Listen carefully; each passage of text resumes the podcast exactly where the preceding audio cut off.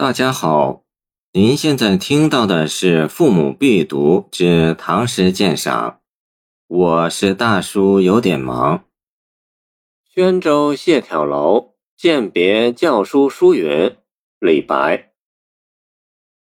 弃我去者，昨日之日不可留；乱我心者，今日之日多烦忧。长风万里送秋雁。对此可以酣高楼。蓬莱文章建安骨，中间小谢又清发。俱怀逸兴壮思飞，欲上青天揽明月。抽刀断水水更流，举杯消愁愁更愁。人生在世不称意，明朝散发弄扁舟。这个题目是通行本的题目，还有另一个题目《还侍御书华登楼歌》。这是唐天宝末年李白在宣州期间饯别秘书省校书郎李云之作。谢眺楼系南齐诗人谢眺任宣城太守时所创建。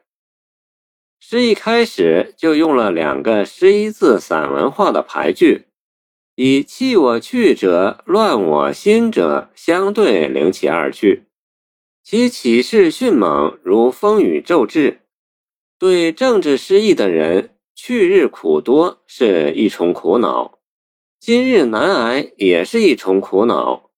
这心情是太矛盾、太复杂了。二句不仅内容耐味。形式也耐味。老诗人写诗，昨日就昨日，今日就今日。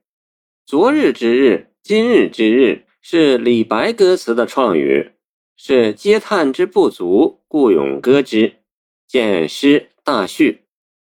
虽然这样的说法在文法上是不通的，然而你无论如何不能把它简化为昨日今日。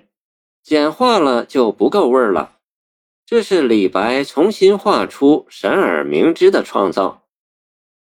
前两句说到愁不可遏，到三四句却并不沿着这条思路往下写，而依然是李白特有的雨未了便转，一跳就落到秋高气爽、登楼酣饮的体面上来。长风万里送秋雁。对此可以酣高楼。杜甫《春日忆李白》诗中怀念李白道：“何时一樽酒，重与细论文。”可见李白置酒会友时是有高谈阔论诗文的习惯的。两位挚友在谢公楼上，当然要谈到谢朓，不止谈谢朓。话题还一直追溯到陈子昂所大力提倡、李白所大力响应的汉魏风骨。李白在古风中自豪地说：“自从建安来，起立不足珍，盛代复远古，垂衣贵清真。”也就是以汉魏风骨的传人自居。蓬莱文章建安骨。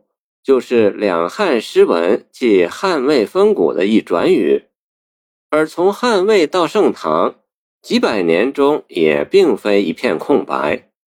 李白又从其中举出一个小谢，即谢眺，来特别加以表扬。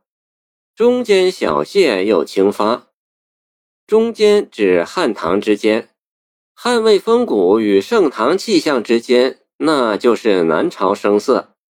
小谢是南朝声色的一个正果，又是南朝声色的一个另类。清发二字就是清水出芙蓉，天然去雕饰的简洁的说法。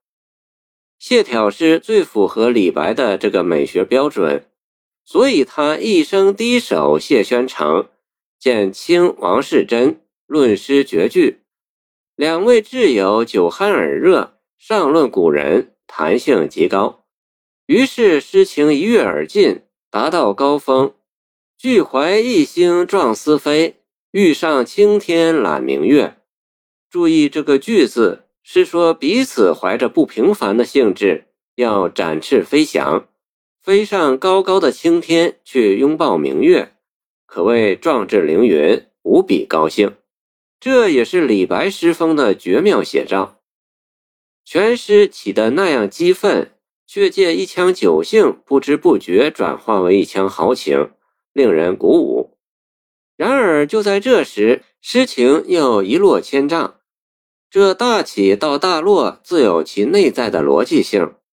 以这样可以上九天揽月的志气和才情，诗人在现实中竟没有出路，怎不叫人思之气短呢？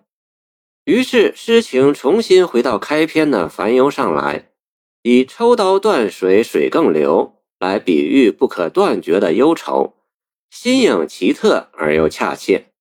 断水，水更流。消愁愁更愁，尤其是后句一连串的愁愁愁，音调之流畅，出语之天成，简直使人如闻抽刀断水而水流潺潺之声，音情与曲项俱妙，真是响落天外的妙语。